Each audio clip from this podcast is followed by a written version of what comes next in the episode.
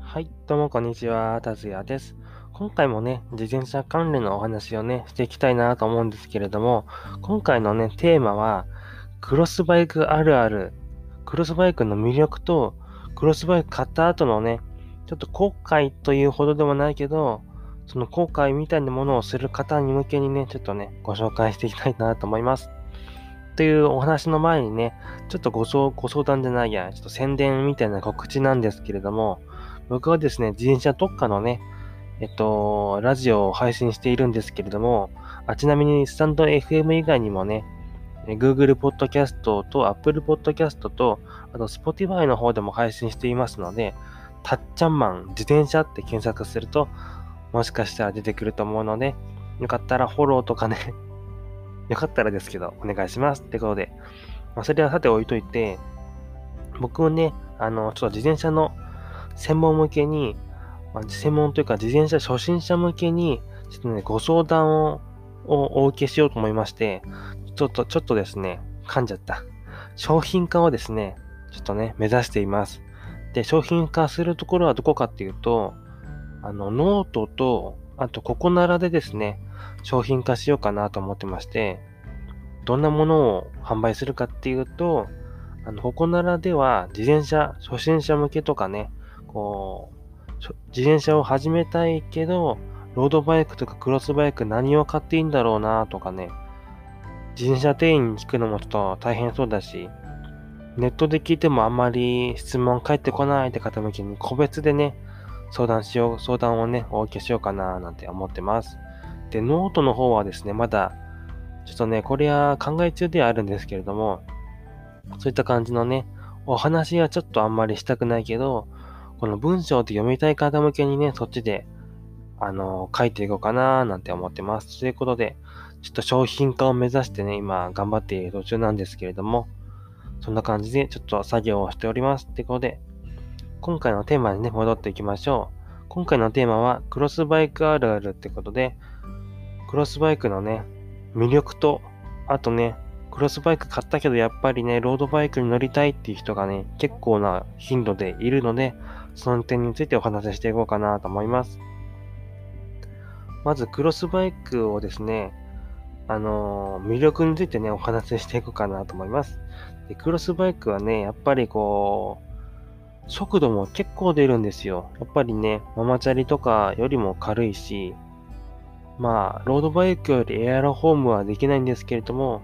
結構速度出て、25キロ前後ぐらいは多分出るんじゃないかなと思いますね。そんな感じのいいね、自転車なんですけど、やっぱりね、この活躍の場は街乗りかなと思います。街乗りプラスちょっとサイクリングとか、軽くね、こう運動したいって方向けに結構ね、いい自転車かなと思います。まロードになっちゃうとやっぱりね、街乗りというよりは、速く走りたいとか、まあ、遠くにね、めっちゃ遠く、うんと100キロとかね、そんぐらいも走る方とかはそっちの方が良かったりするんですけど、やっぱり街なりとかね、ちょっと買い物行くとか、ちょっとね、通勤に行くとかなら、クロスバイクは十分にね、いい自転車だなと思います。といってもですね、やっぱりこう、普通にね、楽しむ分に乗るときに、クロスバイク乗ってるとですね、やっぱりロードバイクの方々がやっぱり速いですので、結構ね、ロードバイクの方々がクロスバイクの方をね、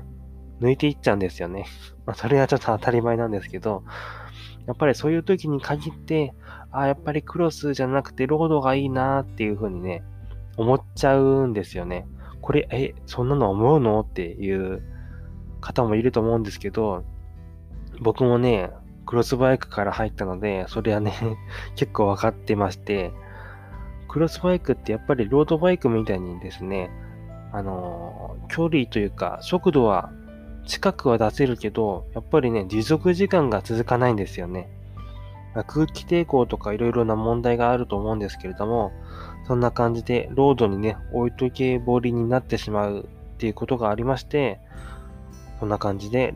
クロスを買ったんですけれども、ロードバイクに乗り換えたいっていう方がね、頻繁に出る現象があります。ま、ロードバイクとクロスバイクとね、マウンテンバイクではやっぱり用途が違うので、それぞれいいとこがあるんですけれども、クロスバイクはまあいろいろ街でね、見かけるかなと思うんですが、あの、マウンテンバイクとロードバイクの中間みたいな存在で、この幅は効くんですよね、バランスの。なんですけれども、強みがちょっとね、欠けてるかなっていう部分はありますね。あの、マウンテンバイクは、やっぱり砂利道とかね、舗装がされてない道とかはぐんぐん行けますし、ロードバイクは舗装はされているところしか主に行けないけれども、しっかりスピードが出せて、まああんまりね、こう疲れずに長距離を走れるっていうのがまあロードバイクだったりするのですが、クロスバイクはその中間なので、バランスいいっていう感じなんですよね。ってことで、今回クロスバイクあるあるってことでお話ししてきましたけれども、やっぱりね、ロードに乗り換えたいって方もいますし、そもそも街乗りの自転車ですので、街乗りを楽しみましょうっていう感じですね。よくあるあるなんですけど、なんか、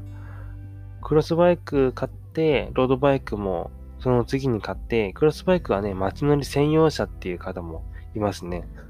なんかクロスバイクよりロードバイクを進めてるみたいなんですけど、なんかそんな感じの話になっちゃいましたね。クロスバイクはクロスバイクでですね、やっぱりいいとこもあるので、まあ、コスパもね、やっぱりいいですしね。ということで、今回はクロスバイクあるあるってことでお話ししてきました。ちょっとね、話が断線しちゃいましたけれども、今後もちょっとね、もうちょっと話をまとめてね、自転車のお話をしていこうかと思います。ってことで、最後までご視聴ありがとうございました。ではまた。バイバーイ。